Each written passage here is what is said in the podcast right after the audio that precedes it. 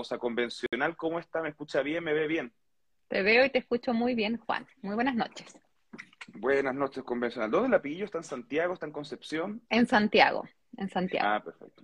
Ya. No como la otra vez que cuando tuvimos el live en su programa, usted estaba en su casa en Conce, ¿no? Exacto, sí. Ando ahí, de repente semanas me quedo en Concepción, semanas voy, vengo a Santiago. Eh, tengo que ahí compatibilizarlo con la maternidad también. Me imagino. Convencional, antes de partir a lo que nos convoca aquí en Constituyéndola, usted es la primera invitada, así que va, va a marcar. Sí, me siento honrada, honrada de esto. Genial. Le pregunto, ¿está con su tazón gigante? Se lo pregunto porque la vez que la entrevisté hace, no sé, unos meses, ahí es que, ¿de dónde, de, dónde sacó ese tazón? Es de mi madre, es de mi madre, así que lo, uso todo el rato. ¿Y, ¿Y, lo llena de café o de té? De té. Ah, de té. En las, en las mañanas tomo café, en las noches tomo té porque me llamó la atención que yo no me di cuenta cuando estuve la última vez con usted en un live, pero mucha gente me comentó, e incluso algunas amigas me escribieron por interno para preguntarme qué onda el tazón de la convencional, dónde lo compró. Oh, yo creo que esto debe ser como cuando tengo, tengo uso de memoria, ¿Mm? existe este tazón, así que no, no podría dar el dato, lamentablemente. Otro dato que me dijeron de usted que usted eh, tiene algo así como una obsesión con los destacadores, los lápices y esas cosas. Hay varios convencionales que me han comentado que tiene como un festival de lápices.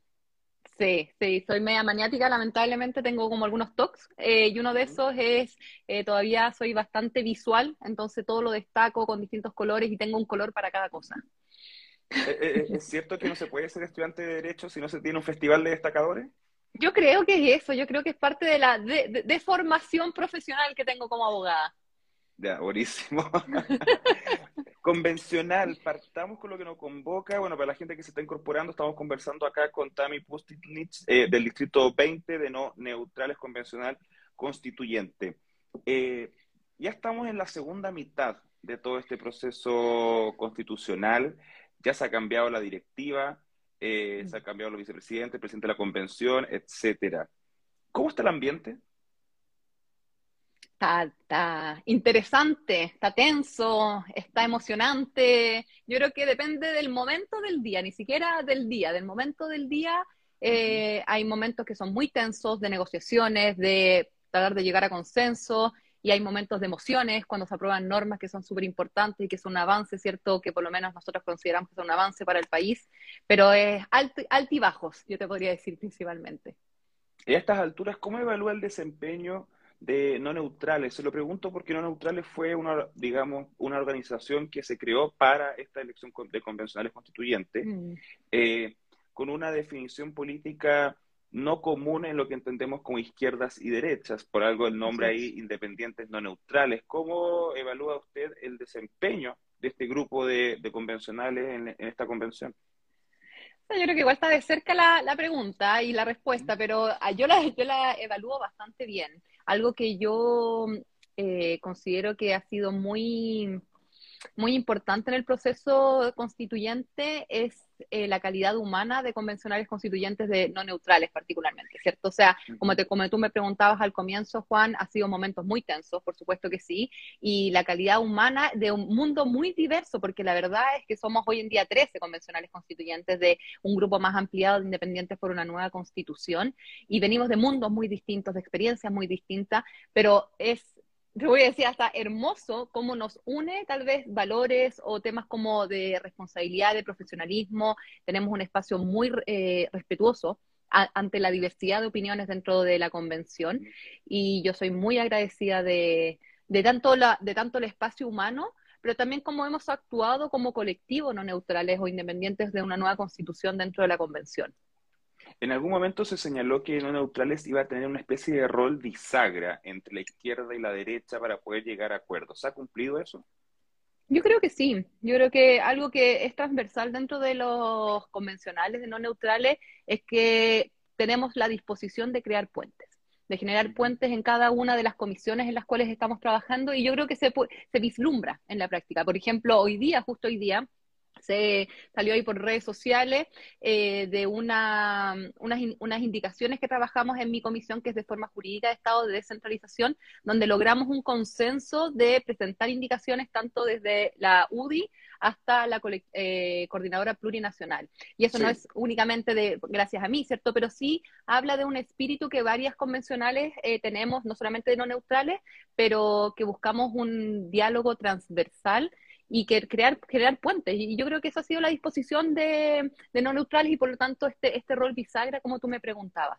Bueno, no menor, no menor, perdón, ahí yo creo que un dato también de cómo se materializa esto, ¿cierto? Es que nuestro vicepresidente, Gaspar Domínguez, que es de no neutrales, fue electo con más de 103 votos. O sea, más de dos tercios eh, en una primera pasada votaron por él. Entonces habla de esa transversalidad y de, en el fondo, de la, de, la, de la buena disposición que tenemos para conversar con todos los sectores y colores políticos.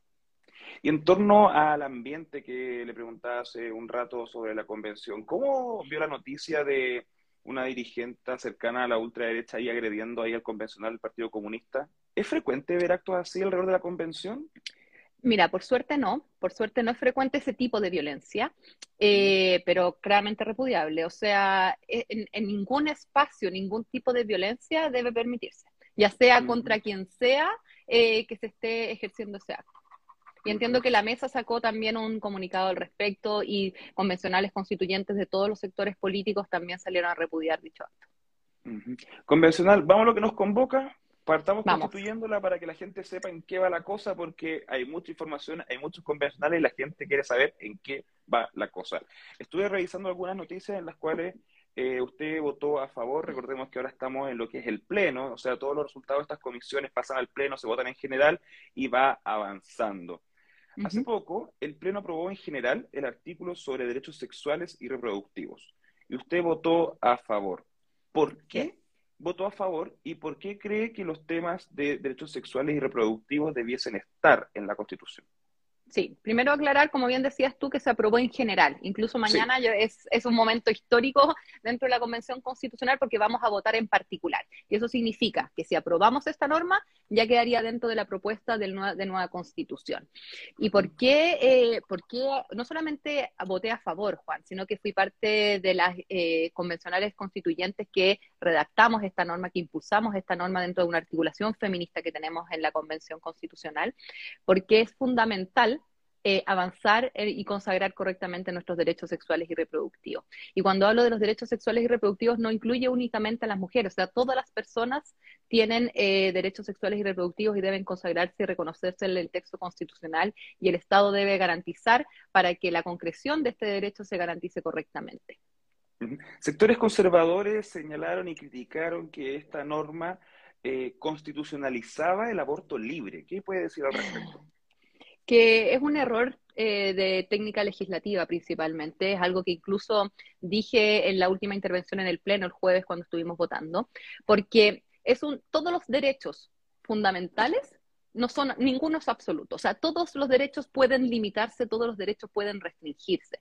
Entonces, incluso la actual constitución, cuando habla del derecho a la vida privada, en el artículo 19, número 4 de la constitución, no establece un límite y nunca se ha interpretado que no puede limitarse claramente el derecho a la vida privada, ¿cierto? Y por lo tanto, argumentar que actualmente la norma que nosotros estamos buscando, que consagra el de los derechos sexuales y reproductivos y que habla específicamente de la interrupción, interrupción voluntaria del embarazo, eh, sería abogar por un aborto libre sin, eh, sin límites de tiempo. La verdad es que me parece que o es ignorancia en técnica legislativa, que podría ser válido y uno lo puede explicar, o bien es que realmente no estás a favor de consagrar este derecho a nivel constitucional y buscas alguna excusa para plantear esa postura. Retomando un poco lo que respondió en un principio, eh, ¿qué es lo que se gana o qué es lo que suma que esto esté en la Constitución y no que no, que no esté, digamos, en un proyecto de ley que se ha discutido en el Congreso, por ejemplo? Hmm. Yo creo que son varios, varias razones, Juan. O sea, muchas de las críticas de repente que, que nosotros escuchamos es como, ¿es necesario constitucionalizarlo todo? No, no es necesario. ¿Todas las cosas importantes deben constitucionalizarse? No, por supuesto que no. Pero uno tiene que, eh, yo creo que poner en contexto dos cosas. El contexto nacional, donde lamentablemente por años que se ha impulsado una ley, ¿cierto?, que despenalice el aborto, no ha ocurrido en el Congreso. Y por lo tanto, también hay que tener en consideración ese contexto y saber que esta oportunidad de una convención paritaria, donde llegamos muchas mujeres con una agenda feminista muy fuerte, es una gran oportunidad entonces para consagrar estos derechos.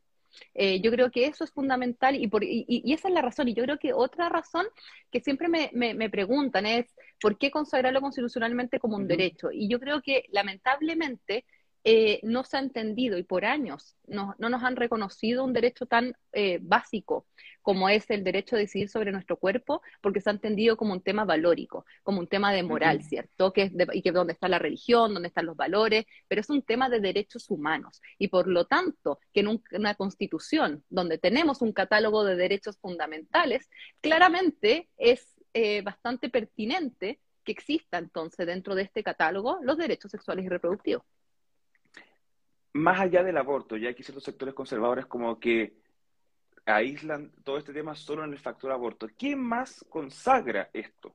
¿Qué más abarca cuando hablamos de derechos reproductivos y sexuales, así bajando, bajando la información? Mm. ¿Qué, qué, abarca? Mira, es, nosotros en la, norma, me, gustaría tenerla justo a la mano para poder comentarla con detalle, pero nosotros en la norma lo que buscamos también es que haya un acceso, educación, información. Cuando uno habla de los derechos sexuales y reproductivos, es tener acceso a la información sobre la, vivir la sexualidad, es, poder tener atención eh, rápida y primaria sobre esta materia. Es que, por ejemplo, también algo que consagramos en la norma es que este derecho se ejerza sin, o libre de violencias e interferencias por parte de particulares o de, o de tercero. ¿Y qué significa eso en la práctica? Significa que eh, podamos avanzar a, un, eh, a, una forma donde no nos sigamos eh, con violencia obstétrica, por ejemplo. O sea, nosotros en la norma constitucional lo que también estamos buscando es que las prácticas de violencia obstétrica que lamentablemente ocurren mucho en nuestro país, no sigan ocurriendo y por lo menos también la Constitución mandate a establecer políticas públicas o legislación en ese sentido se vincula con un acceso a una educación sexual integral? Yo creo que está correcta, completamente de la mano, porque uno de los argumentos, lamentablemente, cuando uno habla de la interrupción voluntaria del embarazo, cuando uno habla de, aborto, dicen, bueno, pero ¿por qué vas, entre comillas, a dejar, cierto, que aborten? ¿Por qué no se cuidó antes? ¿Cierto? Que es como una crítica que, uno... ¿por, qué no, por, qué, ¿por qué no cerró las piernas? ¿Por qué no se cuidó antes? ¿Por qué tantas cosas, caricaturas y, y cuestionamientos? Bueno, porque no hay acceso a la educación sexual porque en los colegios no hay educación sexual. Entonces, algo que también va correctamente de la mano, finalmente, es eh, que nosotros avancemos en una educación sexual integral, que es una ley que también ha dormido mucho en el Congreso y que nosotros también buscamos establecer en la Constitución. Y ahí también es importante, eh, Juan, no caer en caricaturas, porque de repente eh, uno escucha cuando aboga sobre la educación sexual integral, casi creen que a niños de tres años les vamos a estar enseñando cómo se tienen relaciones sexuales. Y eso es para nada. O sea, nosotros claramente, cuando uno habla de una educación sexual integral, es que busca que niñas, niños y adolescentes tengan eh, un análisis crítico y reflexivo eh, sobre cuáles son las problemáticas o las necesidades en materias de sexualidad y que cuenten con la información para autocuidado, para autoestima, para eh, la cultura de la responsabilidad de lo que significa ejercer la sexualidad. Y la educación sexual integral no solamente previene embarazos adolescentes, no solamente previene enfermedades de transmisión sexual, sino que también previene el abuso sexual infantil. Cuando tú a niños y niñas desde temprana edad le enseñas algo tan básico como los órganos sexuales, les, enseñas que, hay, que tienen que cuidar su cuerpo, que quienes pueden cuidar y tocar, ¿cierto?, su cuerpo, el día de mañana, claramente tú vas a prevenir que... Em, eh, puedan ser objeto de, eh, de abusos o acosos sexuales. Esta norma de, sobre derechos sexuales y reproductivos ya, el Estado garantiza eso, garantizaría eso, el acceso a ese derecho. ¿El Estado también debe, obliga que debe brindarlo o puede hacer las gestiones o dar las libertades para que lo pueda también brindar el privado? Es que lo que pasa es que cuando tú hablas de educación sexual integral lo estableces em, como, voy a decir, como un currículum educacional, ¿cierto? Y por lo tanto es en todo, uno podría decir que en los planes de educación que tienen que ser tanto lo preste una institución pública como una institución privada, deben contar, ¿cierto?, con este currículum académico de educación sexual. Perfecto. Convencional. Vamos a otro tema. Dejemos de lado ya el, el derecho sexual, los derechos sexuales y reproductivos, y vamos a algo que tiene que ver con sus comisiones. Para los que no saben, les voy a comentar, la convencional aquí presente forma parte de la comisión de forma de Estado, ordenamiento, autonomía, descentralización, equidad, justicia territorial, gobiernos locales y organización fiscal. Algo viola. No, no, súper super breve el título. No, algo tranquilo. O sea, no, me imagino qué sigla pueden inventarle a esa, a esa comisión. por comisión de descentralización, así le decimos. En, en términos generales, ¿en qué va la cosa? ¿En qué va la comisión? Vamos muy bien, vamos muy bien. Somos una de las comisiones más que, ha, avanzado más rápido, porque en general las comisiones van a llegar al pleno en una, o, o, sea, en dos o tres oportunidades. Por ejemplo, nuestra comisión tiene que, por, por bloques temáticos, tiene que llegar tres veces al pleno. Y eh, en el caso de nuestra comisión, ya todo el primer bloque fue votado tanto en general como en particular dentro del Pleno y eh, nosotros ya estamos deliberando el bloque número 3, o sea, respecto del bloque número 2 en la comisión, ya lo deliberamos, ya lo votamos en general, ya le hicimos indicaciones y estamos ahora a puertas de votar el, bloque número 2 para que también después suba al Pleno. Así que vamos muy bien, sobre todo eh, relacionado con, no solamente con, lo, avanzadas que vamos en, el trabajo, sino por cómo nos ha ido en el Pleno. Yo creo que eso es parte del éxito de eh, nuestra comisión en cuanto a nosotros proponemos una nueva forma jurídica de Estado que descentralice territorialmente el poder, que es un, un, Estado regional. Y en ese Estado regional ya fue aprobado por más de dos tercios en el Pleno y es parte de la propuesta también de nueva Constitución.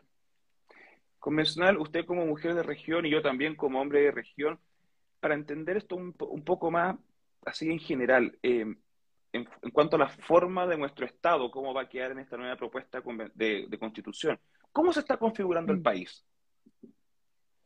Sí, lo que pasa es que la verdad es que el, hablar del Estado regional es un punto intermedio entre lo que conocemos desde un Estado unitario al otro extremo, podríamos decir, de un Estado federal. ¿Ya? El Estado regional podría ser un punto intermedio entre estas, entre estos dos, entre estas dos formas jurídicas de Estado. Y lo que busca finalmente eh, un Estado regional es que eh, el, Estado, ¿cierto? O que las regiones y que las comunas puedan ser realmente gobiernos y no meros administradores, tanto comunales, locales, ¿cierto?, como regionales.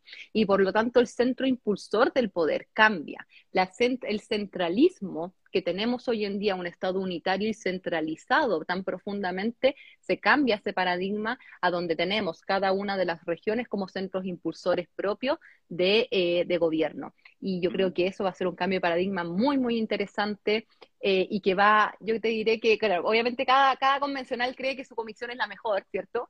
Pero yo de verdad, eh, yo creo que sí, eh, pero de verdad yo creo que el cambio que nosotros estamos impulsando en la Comisión de Forma de Estado va a generar un cambio de paradigma y distribución, como decía, territorial del poder que es sumamente importante. Y ahí yo creo que igual, para no caer en la en, las caricaturas, que también eh, muchas críticas tuvimos en cuanto a esta propuesta, es que no se está dividiendo para nada el poder, vamos a seguir mm. siendo un solo país, vamos a seguir teniendo una sola constitución que rige para todo el territorio, un solo poder judicial, un solo poder legislativo que va a regir para todo el territorio en algún momento, y esto también es importante comentarlo. Mm. Nosotros proponíamos que en cada región hubiesen asambleas legislativas regionales, es decir, que existiera un órgano regional que pudiese dictar leyes en determinadas materias, solamente regionales, pero eso el, Pleno no lo aprobó. Nosotros tuvimos que ahí como, como comisión entender cuál era también la voluntad del Pleno y finalmente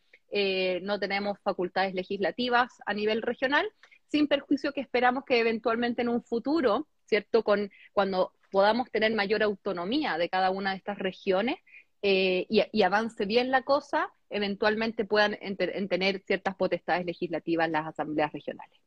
¿Estas regiones serían autónomas? Estas regiones serían autónomas. ¿Y esa autonomía en las regiones convencional permitiría que las regiones por sí solas puedan, por ejemplo, acceder a deudas para inversiones en materia pública en las regiones? Mira, nosotros también lo proponíamos dentro de eh, la primera propuesta que llegó al Pleno y eso no fue aprobado, sin perjuicio que en este bloque 3, yo te comentaba que ya el bloque 1 pasó, el bloque 2, donde están las comunas principalmente, territorios especiales, es, lo que estamos deliberando ahora en la comisión.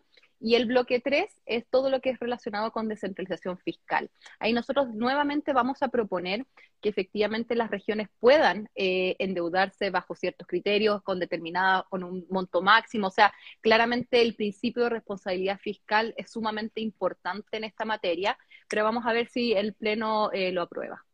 Eso todavía no está zanjado. Y esa posibilidad no podría provocar tal vez diferencias entre las regiones. Le pongo un ejemplo en comparación.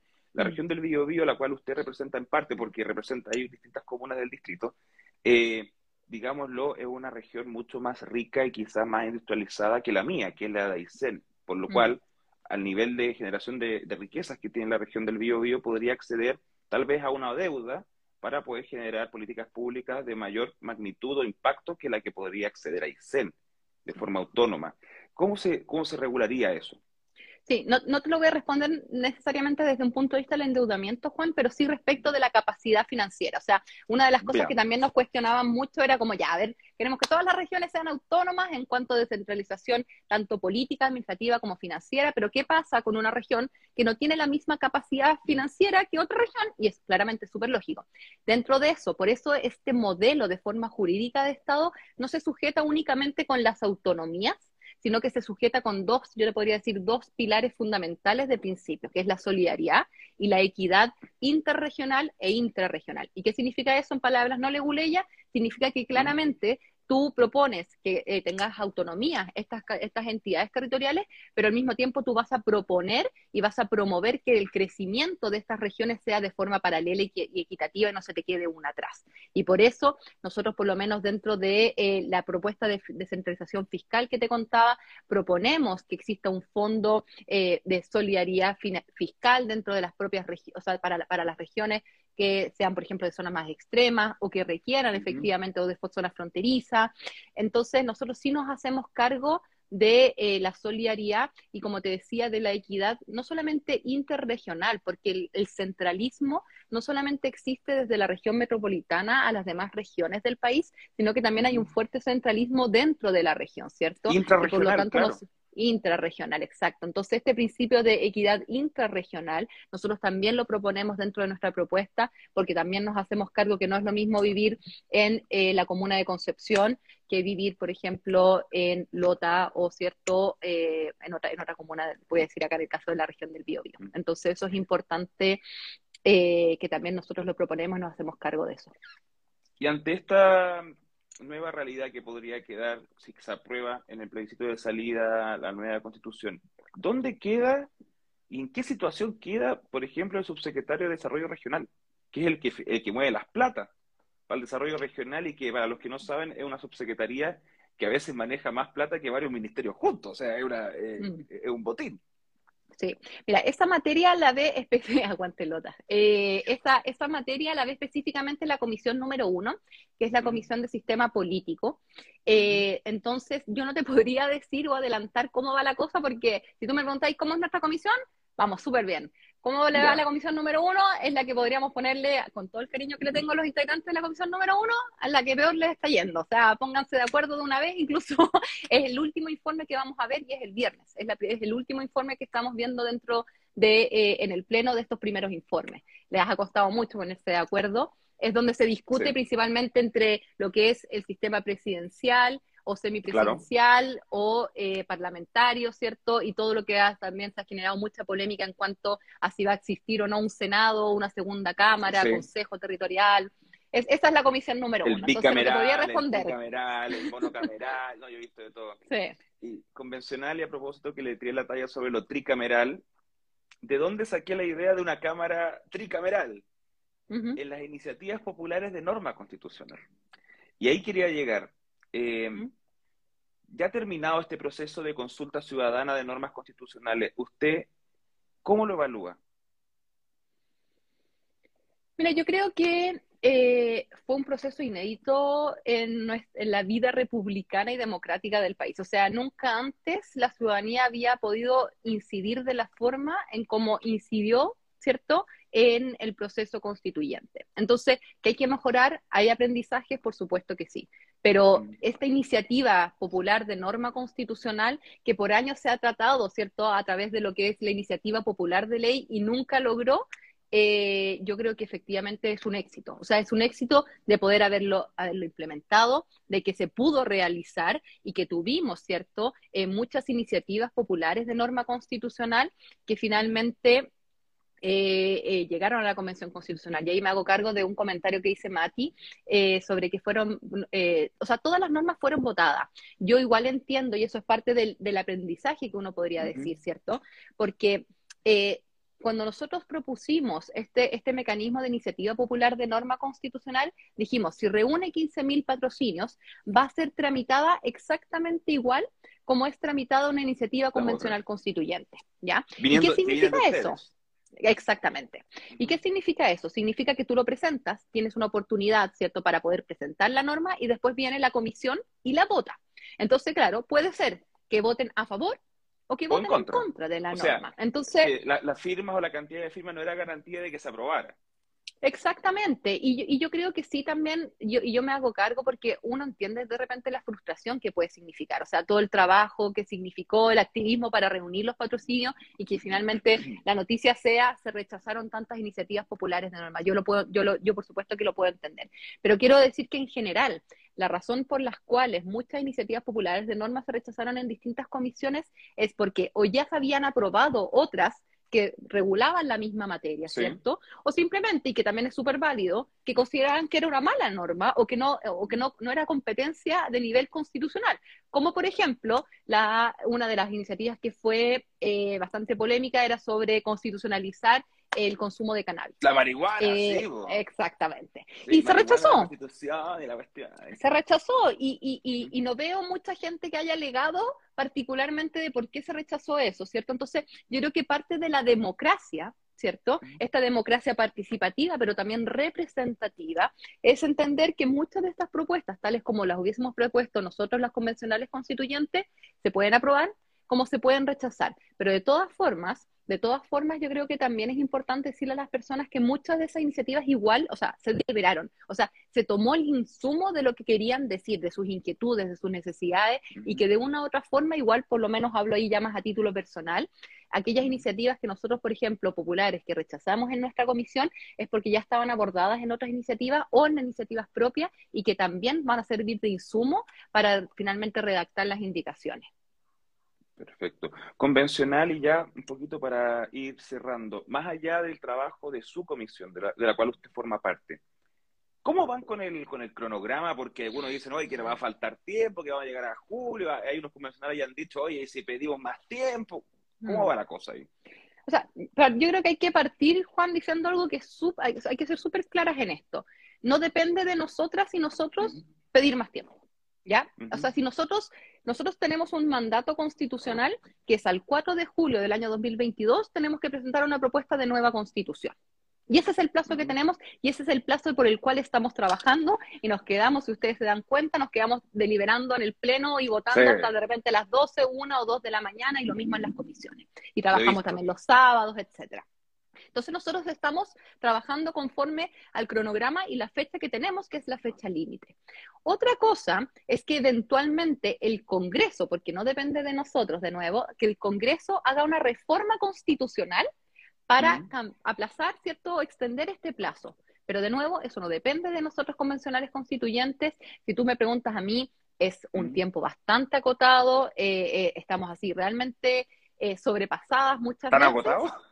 Eh, estamos agotadas, pero yo tengo susto de decir eso, Juan, porque cada una vez en un live me preguntaron que cómo estaba y dije cansada y me dijeron, para eso les pagamos y ustedes se quejan porque ya... Bueno, redes sociales, por redes sociales. Claro, pero sí estamos, mira, estamos bastante, o sea, estamos trabajando al 100% y, y estamos trabajando para cumplir en el plazo mandatado. Si es que eventualmente el Congreso da más plazo, de nuevo, no depende de nosotras. Perfecto. Convencional, ahora sí, para cerrar. ¿Qué se viene por lo pronto en su comisión y tal vez de otra comisión de la cual quizá usted no es parte, pero que le llama la atención y que igual ahí quiere sapear? Hoy yo sapeo todas las comisiones, yo creo que por eso ando sobrepasada, porque no, en estos niveles de toque que yo te decía con los lápices y todo, también estoy tratando de... todas, de todas las comisiones, sí.